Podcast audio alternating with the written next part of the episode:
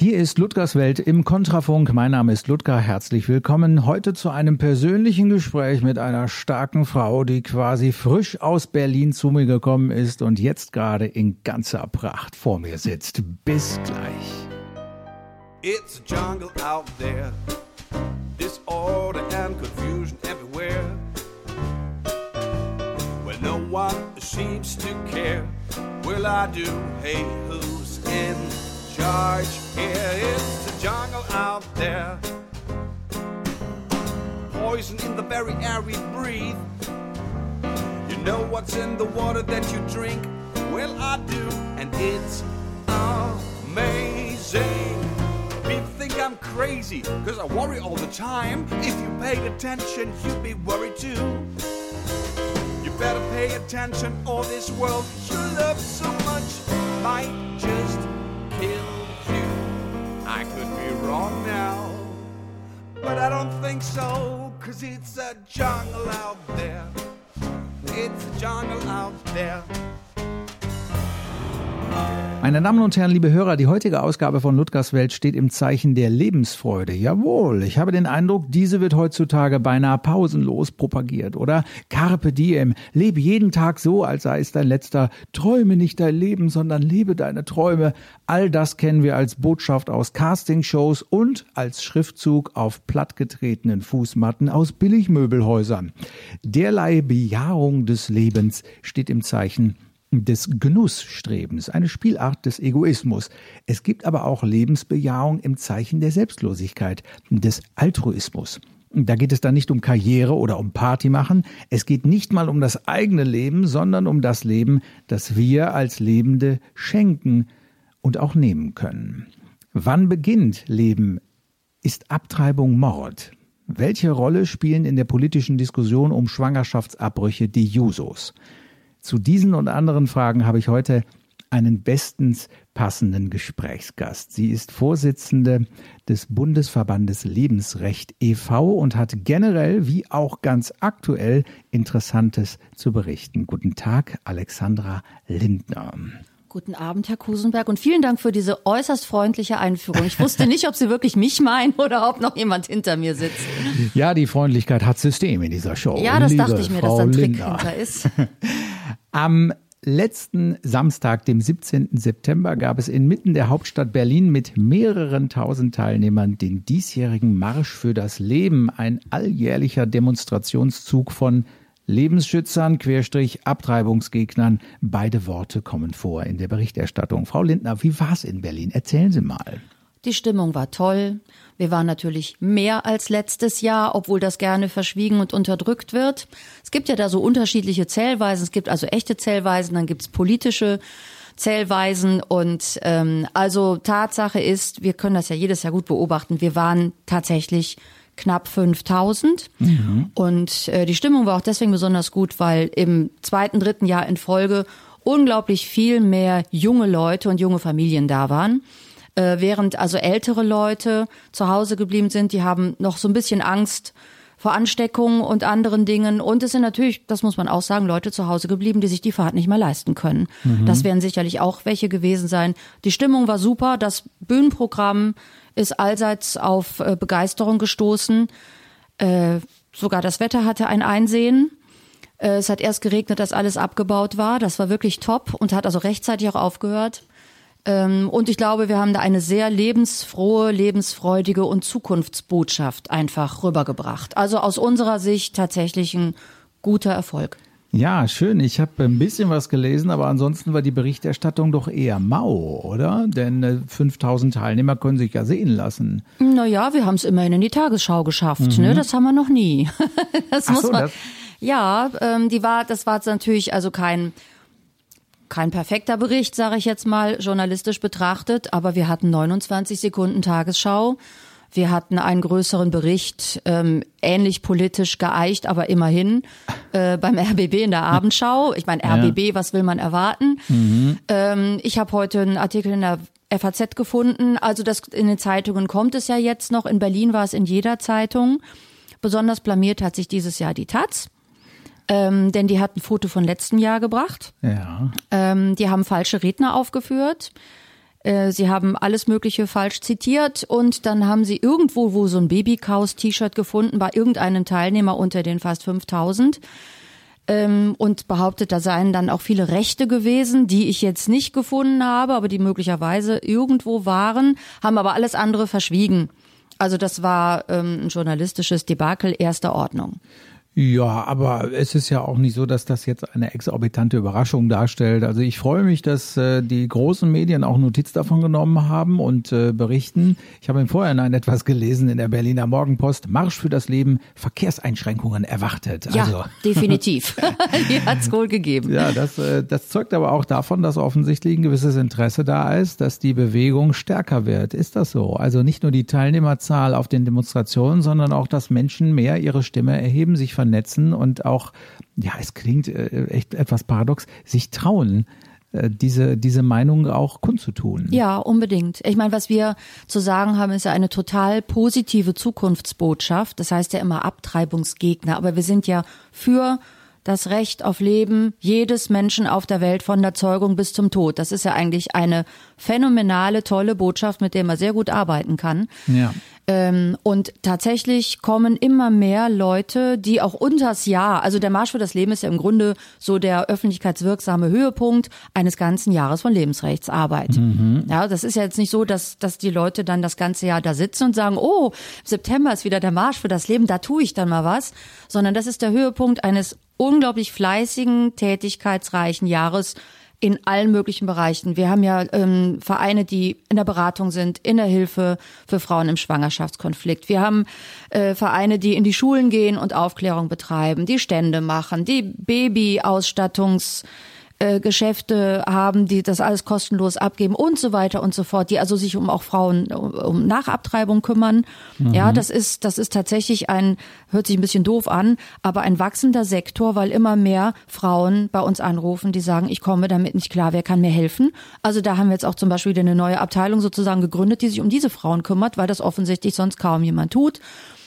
Und dann freuen sich die Leute natürlich auch, wenn sie einmal im Jahr nach Berlin kommen können und alle anderen treffen, die das auch machen. Und es wird tatsächlich auf allen Ebenen mehr und größer und besser und erfolgreicher. Im Gegensatz zur Politik.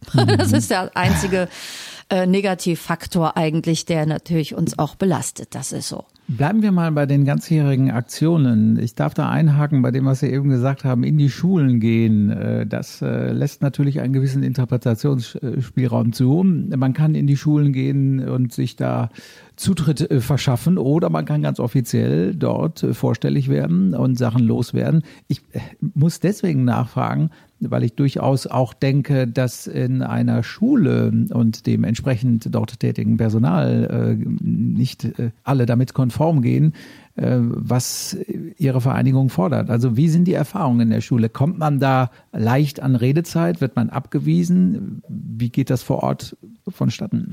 Also am häufigsten ist es so, dass ähm, ein Lehrer, eine Lehrerin oder ein Elternbeirat kommt und sagt, ich möchte jetzt wirklich auch mal ähm, von dieser Seite eine Schulung für unsere Schüler haben. Denn der Pro Familia Verhütungskoffer, der wird ja immer sofort eingeladen. Ist ja klar, das ist ja staatlich gefördert, hat einen ja. netten Namen. Ähm, und ähm, ich finde es sehr bedenklich, dass die dann auch mit den Klassen alleine gelassen werden.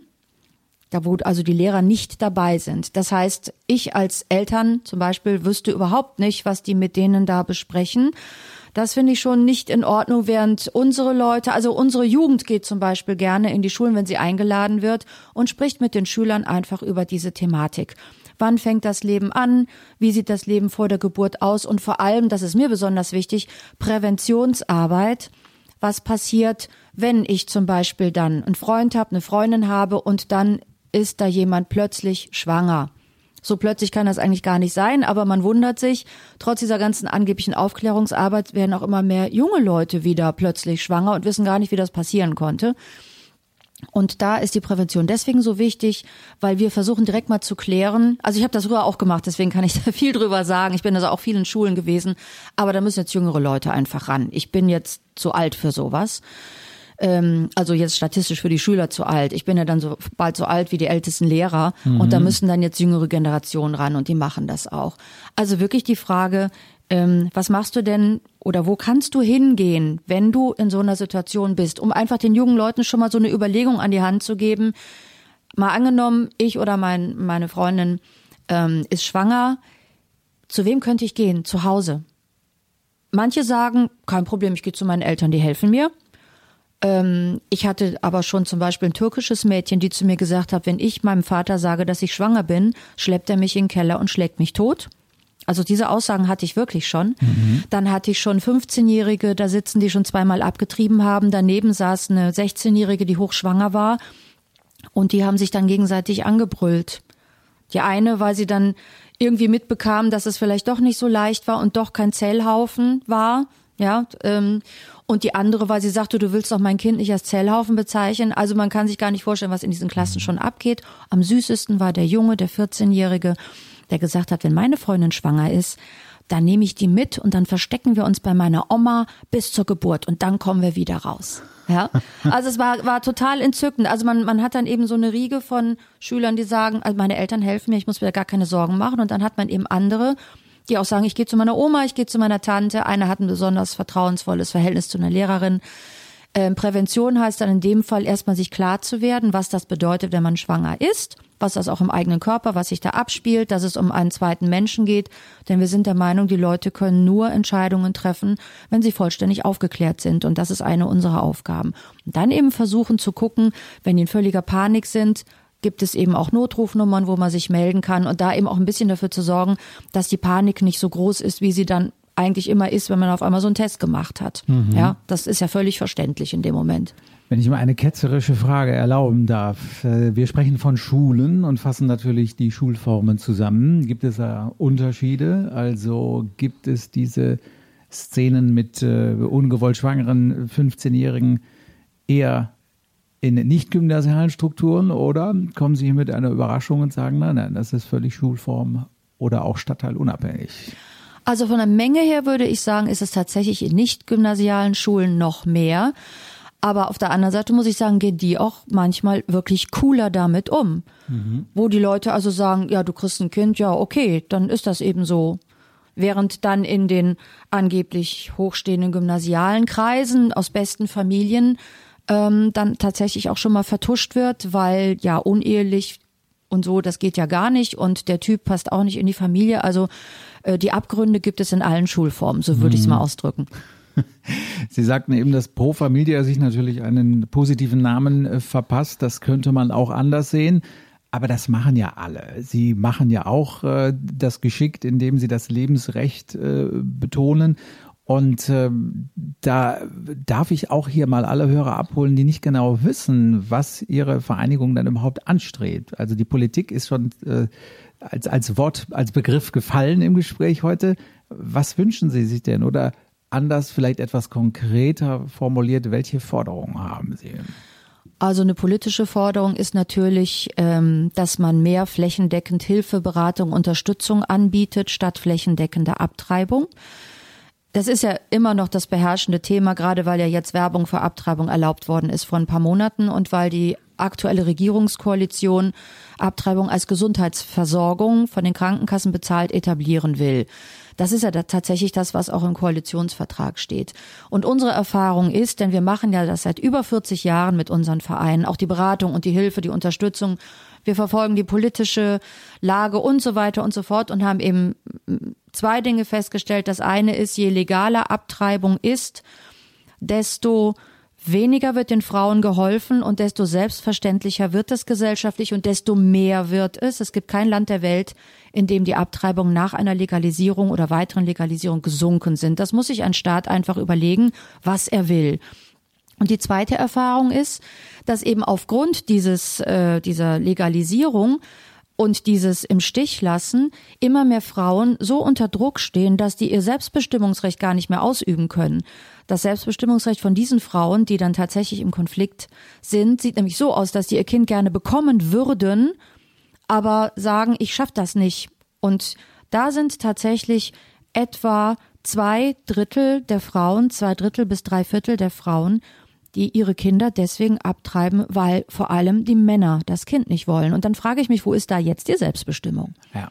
Ein ganz heikler Punkt und äh, ich habe da also auch in meinem persönlichen Umfeld äh, ein Beispiel, dass äh, diese Entscheidung massiv von männlicher Seite gefördert wurde. Und wir sind nicht sauber mit unseren Begrifflichkeiten. Also es wird als, als Frauenrecht äh, uns angepriesen, als Selbstbestimmungsrecht der Weiblichkeit, aber der Druck geht von den doch sehr lange jugendlich fühlenden Männern aus. Also ich bin selber ein Kerl und, und weiß also, dass das Erwachsenwerden also erst im Jahre von 50 quasi komplett abgeschlossen ist. es ist im Grunde so, dass vielleicht ihrer Lebensrechtsbewegung äh, ein, ein, ein besseres oder vielleicht übergreifendes Marketing gut zu Gesicht stünde oder auch prominente Vertreter in Politik und Gesellschaft. Die haben wir, aber die müssen sich auch trauen. Es ist ja im Moment einfach so, dass man sagt, man findet Abtreibung jetzt nicht so toll, dass man direkt ähm, also dass sie überhaupt mit mir sprechen, ist ja schon sehr freundlich, denn ich bin ja homophob, rechtsextremistisch, fundamentalistisch, ähm, habe ich alles antifeministisch, äh, frauenfeindlich. Dabei ist es ja genau das Gegenteil. Das haben Sie ja gerade schön angesprochen. Ähm, wir haben ja auch sehr viele internationale Kontakte. Wenn ich jetzt mit einer Frau aus Kenia spreche, ähm, und sage, was brauchst du denn, um emanzipiert zu sein? Dann sagt sie, ich brauche erstmal Zugang zu frischem Trinkwasser dann brauche ich eine ordentliche Gesundheitsversorgung für meine Kinder und mich und ich möchte lesen und schreiben können, damit ich einen Beruf ergreifen kann und dann habe ich auch mehr Mitspracherecht in der Familie. Das ist also ein völlig anderes Denken als in unserer Gesellschaft, wo es dann schon um ganz andere Dinge geht. Und dann habe ich die Frau gefragt, wie wäre das denn, wie ist das denn mit Abtreibung? Braucht mhm. ihr das? Die gucken einen mit großen Augen an. Ich bringe doch meine Kinder nicht um. Das, das, das können die sich überhaupt nicht vorstellen. Und hier ist es so, dass man tatsächlich mit diesem Feminismus, ich bin absolut für Emanzipation und halte mich eigentlich auch für recht emanzipiert, ähm, dass man also beruflich auch Karriere machen kann, wenn man das möchte. Aber da hat der deutsche Staat ja jetzt die letzten 60 Jahre extrem versagt. Denn es ist ja immer noch nicht möglich, ähm, zum Beispiel die Lebensleistung, die man als Mutter bringt, also allein die Logistik, die man drauf hat. Man ist ja wirklich auch Manager.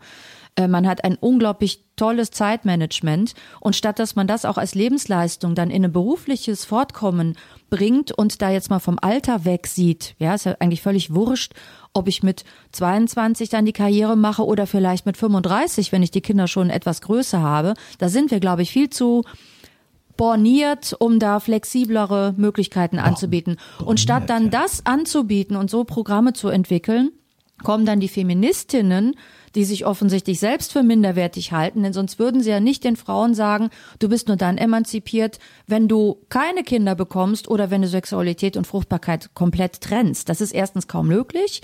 Und zweitens ist das meiner Ansicht nach eine etwas abstruse Vorstellung. Ich müsste also dann theoretisch ein perfekter Sekundärmann werden, um dann Karriere machen zu können. Äh, das widerspricht ja im Grunde jeder Form von einem vernünftigen Feminismus oder einer vernünftigen Emanzipation. Ja.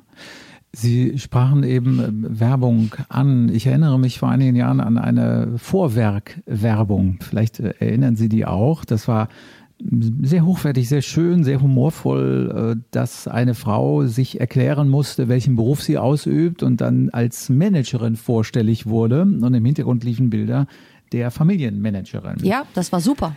Ja, ähm, aber natürlich alles, was in dieser Richtung gut ist und dann auch noch professionell gemacht äh, ist, äh, zieht natürlich Kritik auf sich und ist komplett äh, verschwunden. Wir haben jetzt in der Werbung ein anderes Leit oder andere Leit, mannigfaltige Leitbilder, die dort äh, hingestellt werden, aber das ist gar nicht mehr vorgesehen. Vielleicht muss man tatsächlich dazu übergehen, dass man so etwas wie ein Müttergehalt bekommt. Man mhm. hat das ja mit diesem Erziehungsgehalt versucht, aber auf eine meiner Ansicht nach ziemlich unsoziale Weise.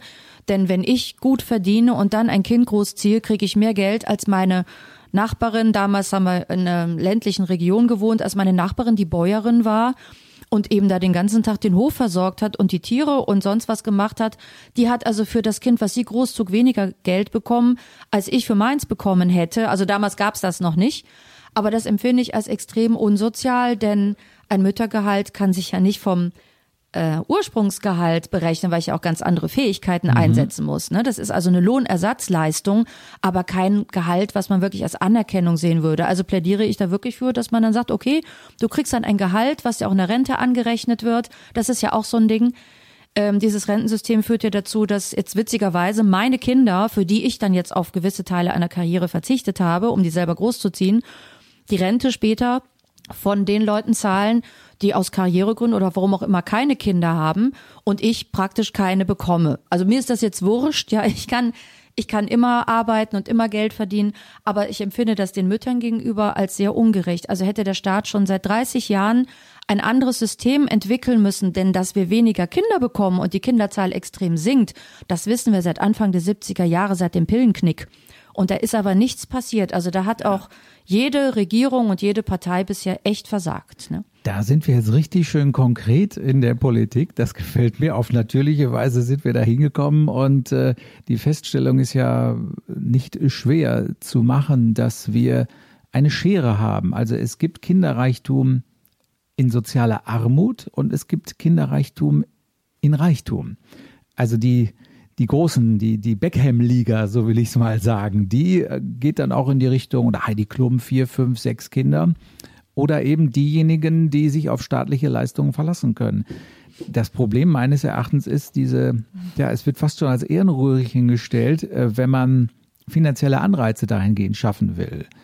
Also ich glaube, Sie haben recht, dass ähm, finanzielle Anreize geschaffen werden müssten und dass dann auch die, die Einstellung eine andere wäre. Und da würde der Staat doch auch profitieren. Also es ist doch ein ganz klares Investment. Man muss da kein Vivi studiert haben, um zu begreifen, dass das hinterher wieder zurückkommt in die Gesellschaft. Genau. Woran hakt es? Warum, warum ist das politisch nicht möglich, aber seien wir ehrlich, auch gesellschaftlich äh, nicht das Top-Thema? Naja, Sie haben das ja gerade so schön gesagt am Anfang. Äh, es gibt zwei Sorten der Lebensfreude. Die eine hat eben mit Konsum und Egoismus zu tun und die ist eben auch mit finanziellen Möglichkeiten verbunden.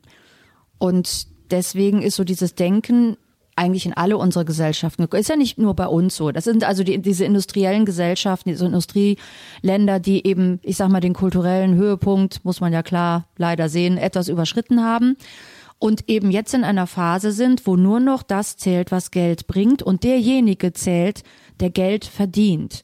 Es ist also gar nicht mehr so wichtig, welchen Beruf ich habe. Das sieht man ja tatsächlich, äh, dass zum Beispiel so, so Leute, die früher so ein tolles Standing hatten, Lehrer, ähm, ja, also die, wo man dachte, ja, die bilden unsere Kinder, das ist toll, ja, das ist jetzt auch nicht so schlimm, wenn zum Beispiel in der Grundschule nicht so viel verdient wird. Jetzt geht es nur darum, Wer bringt die meiste Kohle? Mhm. Wer fährt das dickste Auto? Wer kann sich hier noch was leisten und da noch was leisten? Ähm, und von diesem Denken müssen wir vielleicht einfach ein bisschen weg, denn das führt dann natürlich dazu, dass wir dann auch sortieren, welche Menschen sind mehr wert möglicherweise als andere Menschen. Ja, ich habe das gestern oder vorgestern so schön gehört von jemandem, der sich in der DDR sehr gut auskannte und hat gesagt, ja, die Rentner durften, das ist so dieses sozialistische Konzept da gewesen, die Rentner durften alle ausreisen, denn die brachten ja dem Staat nichts mehr, da waren sie froh um jeden, der ging. Mhm. Ja, und das ist so ein Denken, was wir jetzt über eine andere Schiene auch leider bekommen haben und man muss vielleicht ein bisschen wieder dahin, dass man, ich glaube aber Corona war da insofern positiv, als die Menschen gesehen haben, worauf kommt es denn in solchen ganz harten Zeiten, wenn man nicht raus darf, ähm, wenn man, wenn man ganz viele Dinge nicht machen darf, worauf kommt es denn da an? Und da stellten die Leute plötzlich fest, oh, Familie oder Freunde, WG, ja, oder Onkel oder ähm, eben die, die Studienkollegen, mit denen man zusammen gewohnt hat, da merkte man plötzlich, dass der Zusammenhalt unter den Menschen viel, viel wichtiger war als alles Geld der Welt. Und ich glaube, ja. dass da vielleicht jetzt man die Chance hat, über so positive Dinge auch wieder mal eine andere Zukunft zu kriegen und andere Gedanken zu kriegen und diese Wertigkeit zu ändern. Denn die Wertigkeit muss sein, der Mensch ist kein Humankapital, sondern die Arbeit ist für den Menschen da und nicht umgekehrt. Das ist, glaube ich, so ein mhm. intellektueller, ideologischer Schritt, den man jetzt mal gehen müsste. Mhm. Lassen Sie uns aktuell noch mal ein bisschen blicken auf den Marsch für das Leben, der jetzt kürzlich äh, stattfand in Berlin, aber auch äh, als repräsentative Kundgebung für Vergleichbare dieser Art, die vielleicht nicht ganz so groß sind, aber doch ein ähnliches Anliegen haben. Ich habe mir ja gebeichtet, dass ich Kabarettist bin und natürlich habe ich da auch Leute in Amerika, die ich gerne schaue. Einer ist vor einigen Jahren gestorben, George Carlin, einer mit einer äh, ja auch sehr vulgären Sprache. Ich erlaube mir mal etwas von ihm nun ja äh, kindgerecht zu übersetzen. Er meinte, Frauen, die sich gegen Abtreibung einsetzen, sind meistens Frauen, die man eh nicht flachlegen will. Und ähm, Er das ist schon ein sehr verzweifelter ja, Satz. er hat es natürlich äh, so hart formuliert, wie es dann im Englischen dann doch äh, mhm. am, am besten ist. Man möge das äh, nachgoogeln, wenn man sich dafür interessiert. Äh, meine Frage ist, ähm, und da kommen wir jetzt wieder aufs ernsthafte Terrain. Ich glaube, dass das so war, aber sich das geändert hat. Also wenn ich äh, sehe, was heute ähm, auf diesen Kundgebungen los ist und wer seine Stimme erhebt, da sehe ich zwar ja auch noch ältere Menschen, die natürlich eine andere Lebensweisheit haben und nicht die, die Jugend einfach äh, qua ihres eigenen Daseins ausstrahlen können. Ähm, ich sehe aber auch sehr, sehr viel Menschen, die, die gesund sind, die, die, die kraftvoll sind, die, die lachen und eben nicht so verbiestert. Und das sehe ich eher auf der anderen Seite. Also wenn ich mir die Leute auf Gegendemonstrationen anschaue, das ist teilweise diese bemitleidenswerte Hässlichkeit, von der George Carlin sprach. Also ist das, es klingt jetzt so, so humoristisch vielleicht, aber äh, ich habe den Eindruck, ähm, dahingehend entwickelt plötzlich diese Bewegung für das Lebensrecht äh, einen gewissen Sexappeal, der der anderen Seite so abgeht. Also ich, äh, also das äh, früher war ja ähm, war ja so dieses Bild von einem Lebensrechter, ein alter Mann, der mit einem Gebetbuch wirft. Exakt, ja. ja? Ähm, und die Frauen, die da äh, zwischen waren, die habe ich jetzt nicht mehr so im Blick, aber ich kann mich erinnern, dass da damals auch schon äh, frische, natürlich, das waren natürlich gesetzte Frauen, ja, die liefen natürlich nicht ordentlich gekleidet rum und wirkten dann wahrscheinlich auch ein bisschen strenger als da die 68er, die da rumhüpften. Ähm, aber ich bin schon ähm, mindestens zweimal mit einer Pro Familia Frau verwechselt worden, weil weil die natürlich dachten, die verhärmte Frau muss die Lebensrechtlerin sein. Also das ist mir tatsächlich auch schon vor 25 Jahren mal passiert. Ähm, ich finde es eigentlich schade, denn verbissen heißt ja, dass man einer Ideologie möglicherweise nachhängt. Und ich stelle fest, dass gerade bei den, bei, also nicht bei den, bei den Ideologen oder bei den Leuten, die richtig Kohle damit verdienen, die müssen sich ja auch einen Panzer aneignen, sonst können die das ja nicht machen. Also das sind eigentlich Leute, mit denen ich ehrlich gesagt, also nicht, nicht, nicht despektierlich gemeint, Mitgefühl habe, weil ich mir vorstellen kann, was bei denen passiert, wenn die mal in Ruhe zu Hause sitzen und mal drüber nachdenken, was da eigentlich passiert jeden Tag in ihrer Praxis, was die auch selber sagen. Mhm. Ja. Und bei den jungen Leuten ist es tatsächlich öfter so, dass die schon ganz viele negative Erfahrungen gemacht haben, sexueller Art, in der Familie. Also es ist ganz oft so, wenn man mit so jemanden dann ins Gespräch kommt und mal, also nachdem sie sich dann mal, ich sag mal, ausgekotzt haben. Ja, das ist ganz oft so, dass sie sich erstmal richtig auskotzen müssen und was losbrüllen müssen und sonst was. Und wenn man dann manchmal mit denen, das möchte ich gerne öfter eigentlich tun, aber man kommt leider nicht so nah ran oft, ähm, wenn man da mal in Ruhe mit denen redet, kommt eigentlich immer eine tragische persönliche Geschichte zum Vorschein. Und daran, mhm. das sieht man eben auch, also wenn diese Menschen so verhärmt aussehen, und das ist leider auch bei manchen jungen Menschen so, und das finde ich ganz furchtbar, die tun mir total leid, dann ist das entweder eine verbohrte Ideologie oder es ist ein persönliches Schicksal oder beides. Ja. Ähm, und eine Pro-Life-Message, wie das so schön heißt, ist ja eigentlich was Positives. Wir haben überhaupt keinen Grund, verbissen oder verbittert oder verhärmt zu sein. Ja, wir können uns drüber ärgern, was in der Politik passiert. Ja, wenn ich drüber nachdenken würde, äh, wie viele Frauen jeden Tag diesen Schritt gehen, den ich für vollkommen falsch und nicht notwendig halte, könnte ich auch traurig sein. Aber wir sind nicht verbittert oder verhärmt, weil wir ja auch jeden Tag die Chance haben, da irgendwas besser zu machen. Mhm. Ja. Also deswegen ist das auch so wichtig, dass wir Positivbotschaften rüberbringen. Äh, wir sind ja nicht gegen irgendwen. Wir haben auch noch nie eine Frau verurteilt, die das gemacht hat, weil wir eben wissen, in dieser Lebenssituation trifft man Entscheidungen und ob die richtig sind oder nicht, weiß man oft erst hinterher. Das ist einfach so. Ja. ja. Also wir können Handlungen beurteilen, sachlich, aber es steht uns überhaupt nicht zu, irgendeinen Menschen zu verurteilen, sondern um die müssen wir uns ja sogar kümmern. Das ist ja unsere Aufgabe und zwar egal um wen eigentlich. Ne? Daran anschließend äh, können wir auch noch mal ein bisschen konkreter werden zu, zu Ihren Zielen. Forderung klingt dann auch wieder so so sehr äh, politisch, aber die Ziele oder Visionen, die man hat, weil es, ich glaube, es ist nicht ganz klar. Es wird ein falsches Bild auch vermittelt, bewusst oder unmerklich, das weiß man ja nicht. Deswegen, meine Herangehensweise ist wie folgt. Soweit ich weiß, gibt es ein einziges Land weltweit mit einem totalen Abtreibungsverbot. Ich weiß gar nicht mehr welches, glaube ich, ein kleines südamerikanisches Land. Es ist auch Mittelamerika, Guatemala. Guatemala, ja. Mhm. Ähm, und äh, da stellt sich natürlich die Frage, ist Guatemala, ist das für uns ein Vorbild? Ich vermute, das ist es für Sie nicht, sondern es geht Ihnen nicht um das totale Verbot von Abtreibungen. Gestatten Sie mir noch einen kleinen Schlenker, um es vielleicht dann noch, noch konkreter zu machen.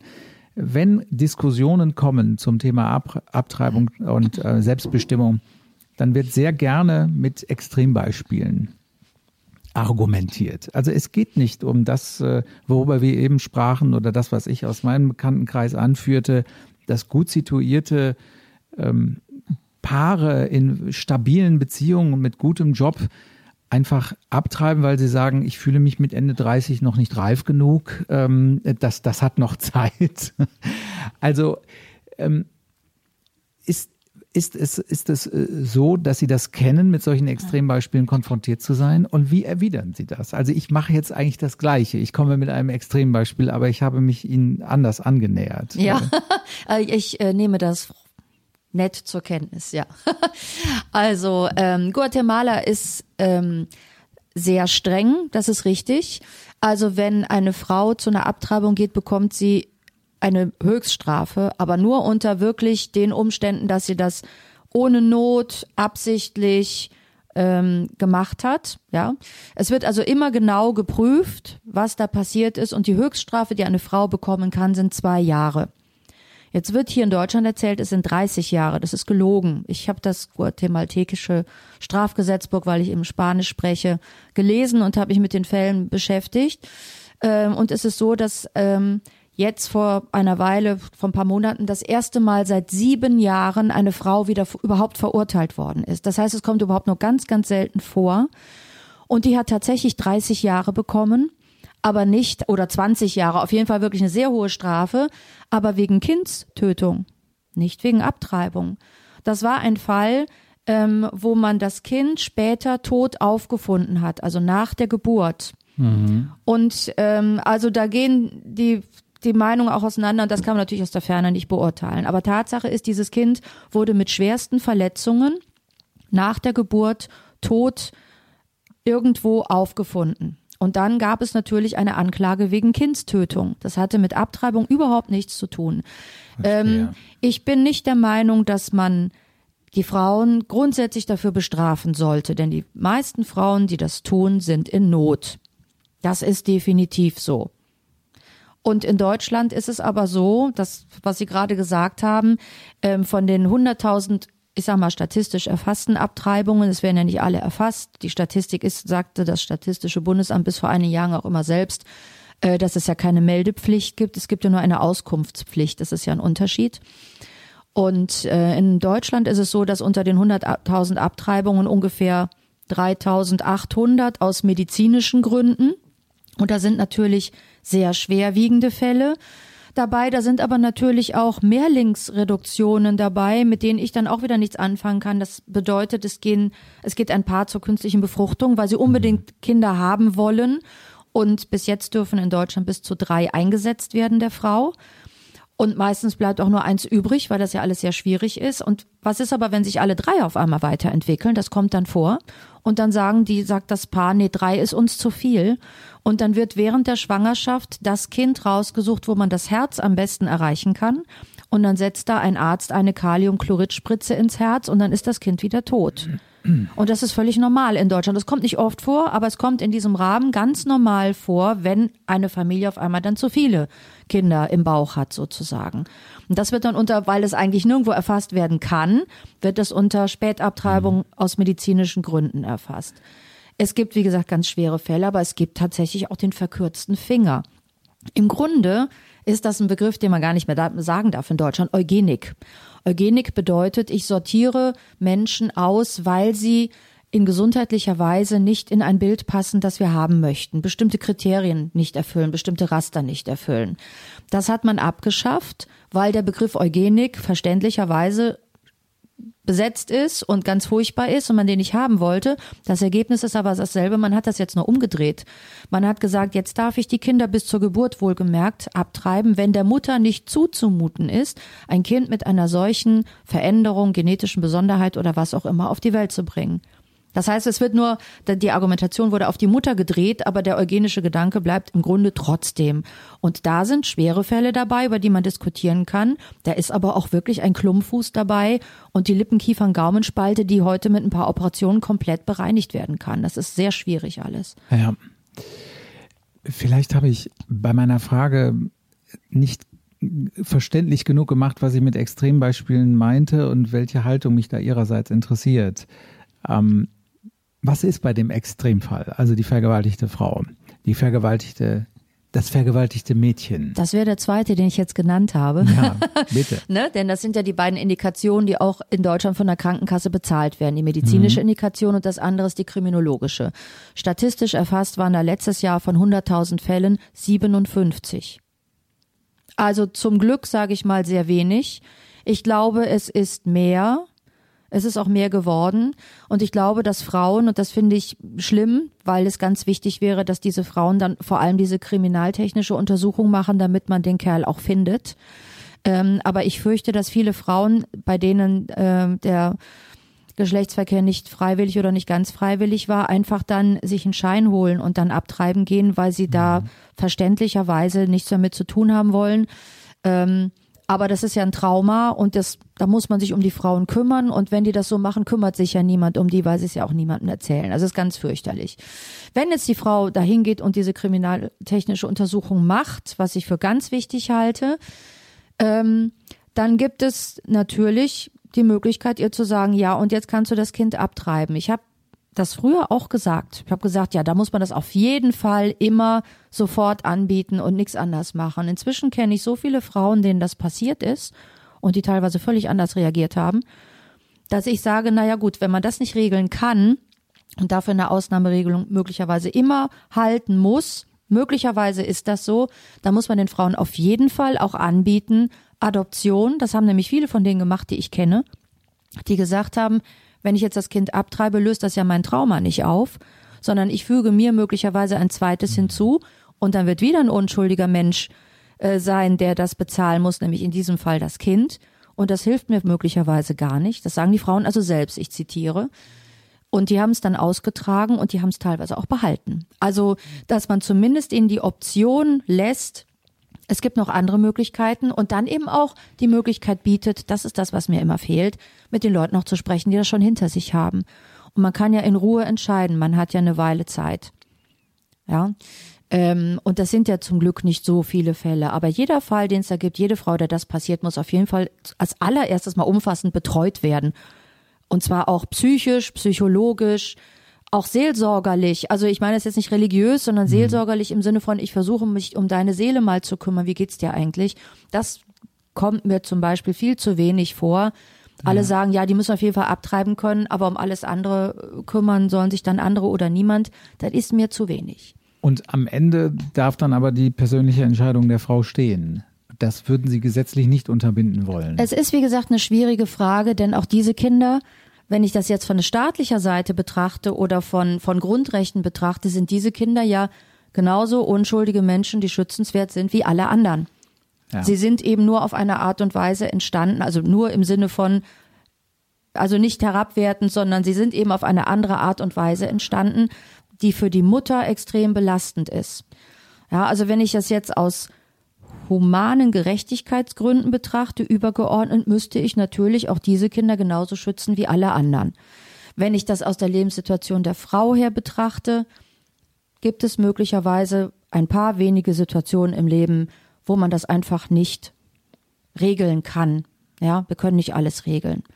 Da gibt es dann möglicherweise Ausnahmeregelungen, die man immer reintun kann. Und das ist ja auch nicht schlimm. Das Problem ist, sind ja die anderen 97.000 Abtreibungen. Also wenn ich jetzt sage, Abtreibung möchte ich grundsätzlich nicht haben als Staat, aber in ganz extreme Fällen sind Ausnahmen möglich, dann ist das für mich in Ordnung. Aber wenn ich jetzt sage, ich erlaube das generell, haben wir eben ganz viele Frauen, denen niemand mehr hilft, ganz viele Leute, die das eben so wie das Paar von ihnen geschildert, sozusagen als Familienplanung nehmen und sich möglicherweise gar nicht mehr bewusst machen, worum es eigentlich geht. Und da muss ein Staat schon auch um seine Bürger sich kümmern vor der Geburt. Ja.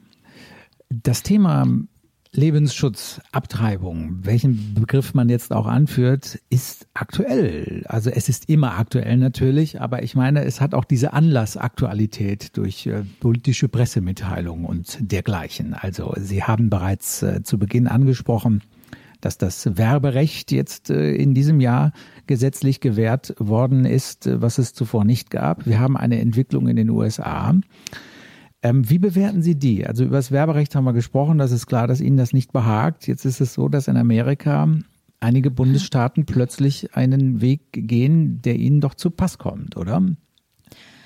Also man muss sich da vor Augen führen, in den USA hat es jetzt 51 Jahre lang bis zur Lebensfähigkeit des Kindes und da man ja immer frühere Kinder retten kann, darüber hinaus inzwischen, bis zur mindestens 24. Schwangerschaftswoche sind ja jetzt schon Kinder auf die Welt gekommen in der 18. Schwangerschaftswoche, das war so das früheste, was ich im Kopf habe, ähm, über 63 Millionen Kinder abgetrieben worden sind. Und irgendwann überlegt sich dann ein Staat, ähm, das kann es nicht sein. Und wenn man zum Beispiel Relationen sieht, das hat auch sehr viel mit Diskriminierung zu tun. Es gibt zum Beispiel einen Bischof, ich glaube, das war der Bischof von Chicago, der afroamerikanischer Herkunft ist, der hat einfach mal geguckt, wo sind denn die großen Abtreibungseinrichtungen und hat festgestellt, dass die zu großer Zahl in Stadtvierteln liegen, wo zum Beispiel afroamerikanische Menschen wohnen oder Latinos wohnen. Und wenn man die Zahlen vergleicht, kommt auch da das bei raus, denn ähm, ein Drittel ungefähr aller in den USA abgetriebenen Kinder war afroamerikanischer Herkunft bei einem Bevölkerungsanteil von unter 16 Prozent.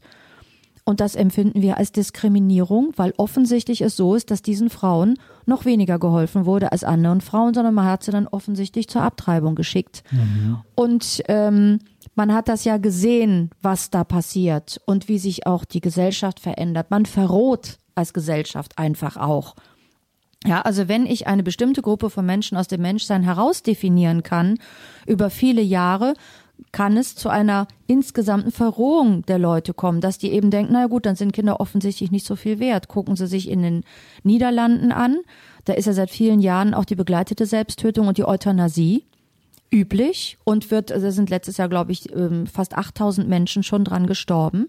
Da ist es immer normaler zu sagen, na ja gut, wenn die alten Leute dann krank sind und nicht mehr leben möchten und so, dann bringen wir sie dann halt in die Lebensendklinik. Die gibt's jetzt auch schon. Oder man holt ein mobiles Sterbekommando ins Haus. Das ist in den Niederlanden jetzt normal. Und natürlich entwickelt sich da das Denken, mein Opa ist jetzt 85, wie lange soll der denn jetzt noch? Ja, das, da, also man merkt, das ist schleichend. Ja. Und das macht man auch nicht absichtlich, aber dieses schleichende, naja, also wenn man den töten darf, dann ist er möglicherweise nicht so viel wert oder kein richtiger Mensch. Das ist dann eine Entwicklung über viele Jahrzehnte.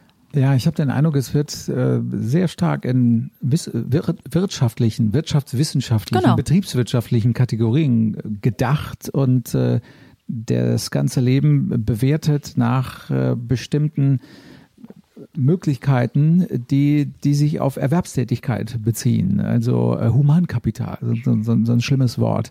Und äh, da ist es natürlich wirklich äh, schlimm, dass uns so die, die ethischen Grenzziehungen oder überhaupt das, das Feststellen einer gewissen Ethik, dass uns das völlig abhanden gekommen ist in dieser durchgetakteten Welt.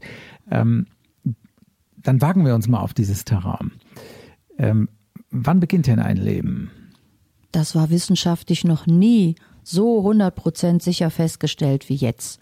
Es gibt eine wunderbare Wissenschaft, die wirklich fast monatlich irre neue Erkenntnisse bringt, nämlich die Embryologie. Die Embryologie ist die Lehre von dem sich ab der Zeugung weiterentwickelnden Menschen vor der Geburt. Also es steht einfach fest, bei jeder Zeugung ist ein neuer Mensch entstanden, der sich dann einfach nur noch bis zum Ende seines Lebens erst im Bauch der Mutter und später außerhalb weiterentwickelt. Ja. Das steht einfach fest. Und ähm, ich kann sagen, boah, ich glaube das nicht, aber das wäre unwissenschaftlich. Also ich muss mich, wenn, wenn jetzt die Embryologie gesagt hätte, oh, bis zur Geburt ist das wirklich nur ein Organismus, aber kein Mensch und kein Hirn und kein Herz, wäre es leichter. Ist aber leider nicht so. Ab dem 21. Lebenstag des Kindes, das ist also ungefähr die fünfte Schwangerschaftswoche, pulsieren die ersten Herzzellen, entwickeln sich kurz danach die ersten neuronalen, also die ersten Nervenverbindungen und so weiter. Das heißt, das ist eine Tatsache, mit der wir dann eben auch ähm, ethisch, moralisch gesetzlich, staatlich und auch was, was der Umgang mit den Frauen dann angeht, auch die Hilfe für die Frauen. Einfach müssen wir damit klarkommen, dass das so ist. Also da brauche ich überhaupt nicht drüber nachzudenken, das ist wissenschaftlich erwiesen, bin ich raus aus der Nummer. ja, Sie tragen es mit dem entsprechenden Selbstbewusstsein vor und natürlich denke ich jetzt an das, was äh, für mich immer noch zur Tagesaktualität dazugehört, wenngleich es schon ein paar Jährchen auf dem Buckel hat. Ein äh, Bundeskongress der Jusos im Dezember 2018, der mich äh, als Vater, als Mensch fassungslos gemacht hat. Ich war völlig entsetzt darüber, wie diskutiert wurde. Ich war auch entsetzt über die Reaktion von Herrn Kühnert damals, der, ich zitiere es mal kurz, im Handelsblatt sagte, Rechtsradikale jedweder Couleur tragen die Lüge in die Welt. Die Jusos wollen Abbrüche bis in den neunten Schwangerschaftsmonat ermöglichen. Nichts dergleichen wollen wir.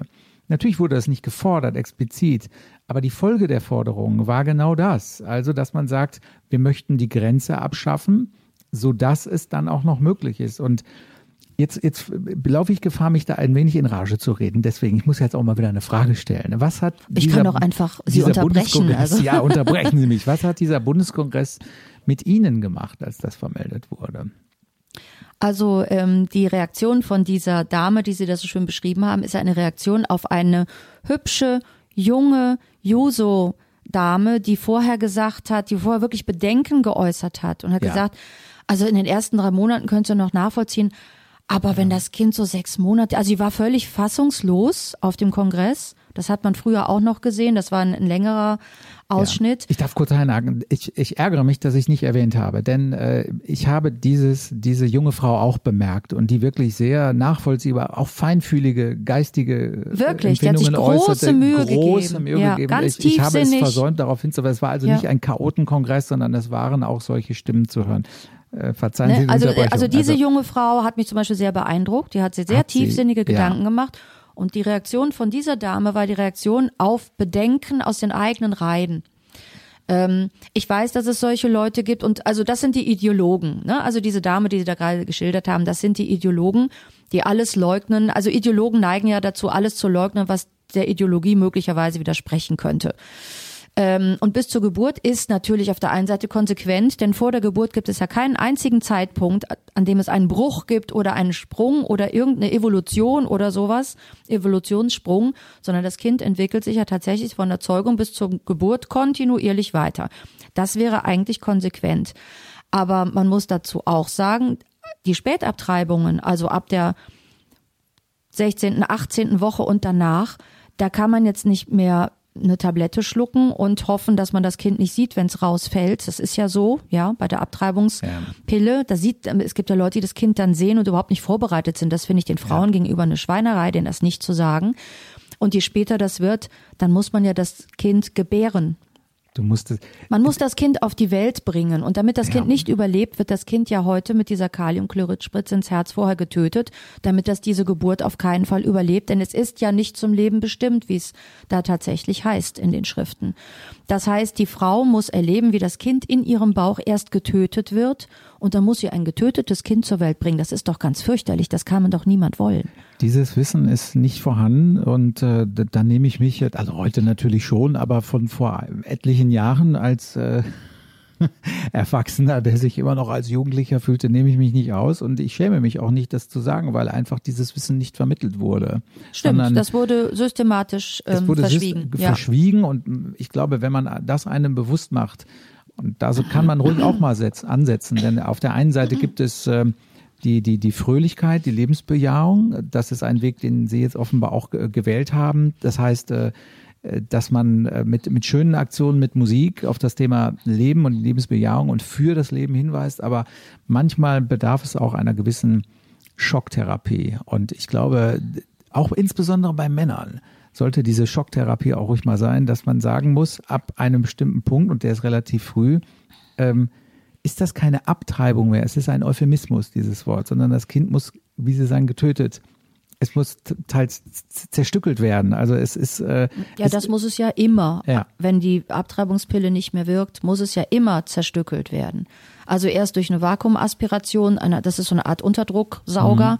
oder eben durch eine Ausschabung, was aber oft meistens nicht mehr gemacht wird. Ähm, und wir haben, also ich, wir, wir haben schon in den Beratungen dann Männer gehabt, die dann gefragt haben, wenn jetzt meine Freundin zu so einer Abtreibung geht, was passiert denn da genau? Der wollte das wissen. Ja. Und dann habe ich gesagt, das ist hart, wenn ich Ihnen das jetzt erkläre. Ich will, er sagte, ich will jetzt genau wissen, was da passiert. Und dann habe ich ihm das ganz medizinisch sachlich erklärt und dann hat er gesagt, ich werde jetzt meiner Freundin sagen, dass sie nicht zur Abtreibung geht. Tja. Ja, diese Männer gibt's ja auch. Also es gibt ja auch tolle Männer. Ne? Ja, also aber- ich, aber sie, sie, sie, sie reden ja immer so schlecht jetzt von ihrer eigenen Fraktion und ähm, ich muss jetzt auch mal eine Lanze für Tun die tollen das, Männer ja. brennen. Es gibt haufenweise fantastische Männer, die unter unmöglichen Umständen zu den Frauen und ihren Kindern halten und da auch schon Tolles leisten. Also die gibt's ja nur wirklich auch. Ja, ne? also- Männer sind nicht überall nur Schweine und, und pubertierende 50-Jährige und so, ne?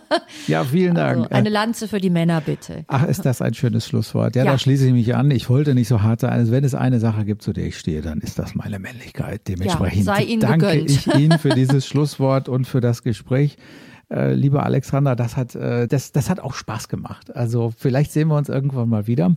Von mir Es aus wird- sehr gerne. Es würde mich sehr freuen. Liebe Hörer, das war Ludgers Welt. Nächste Woche Mittwoch gibt es aller Voraussicht nach eine Sonderausgabe. Ja, das klingt ganz schön hochtrabend, doch es ist wirklich eine Sonderausgabe. Ich möchte kommunizieren mit Ihnen, werte Zielgruppe. Mich haben viele persönliche Mails erreicht seit den Anfängen des Kontrafunks vor drei Monaten. Es sind viele Kommentare zu lesen auf den verschiedenen Veröffentlichungsplattformen und ich dachte mir, Mensch, warum nicht einfach mal öffentlich darauf eingehen? Zuletzt gab es einige sehr aufwendige Ausgaben von Ludgers Welt vor Live-Publikum. Ich werde Ihnen nächste Woche verraten, wie die zustande gekommen sind und Sie können mir verraten, ob Sie diese Form der Show mögen oder ob Ihnen meine Einzelgespräche besser gefallen oder ob Sie vielleicht mit mir darin übereinstimmen, dass eine Mischung von beidem den Reiz ausmacht. Ich werde zwischendrin ein paar Perlen und auch ein paar Peinlichkeiten meines künstlerischen Schaffens als Kabarettist und Comedian zu Gehör bringen. Ich freue mich drauf. Lassen Sie uns das Programm hier, wo immer es geht, gemeinsam voranbringen. Diese Ausgabe von Ludgers Welt läuft heute Abend um 23.05 Uhr nochmal als Wiederholung, ebenso tags drauf am Donnerstag um 11 Uhr. Eine neue Ausgabe von Ludgers Welt kommt jeden Mittwoch um 8 am Abend. Bleiben Sie umsichtig in alle Richtungen, denn die Welt da draußen ist ein Dschungel. Auf Wiederhören und auf Wiedersehen, Ihr Ludger. Tschüss, tschüss, liebe Alexandra. Tschüss, lieber Ludger. Hat mich sehr gefreut.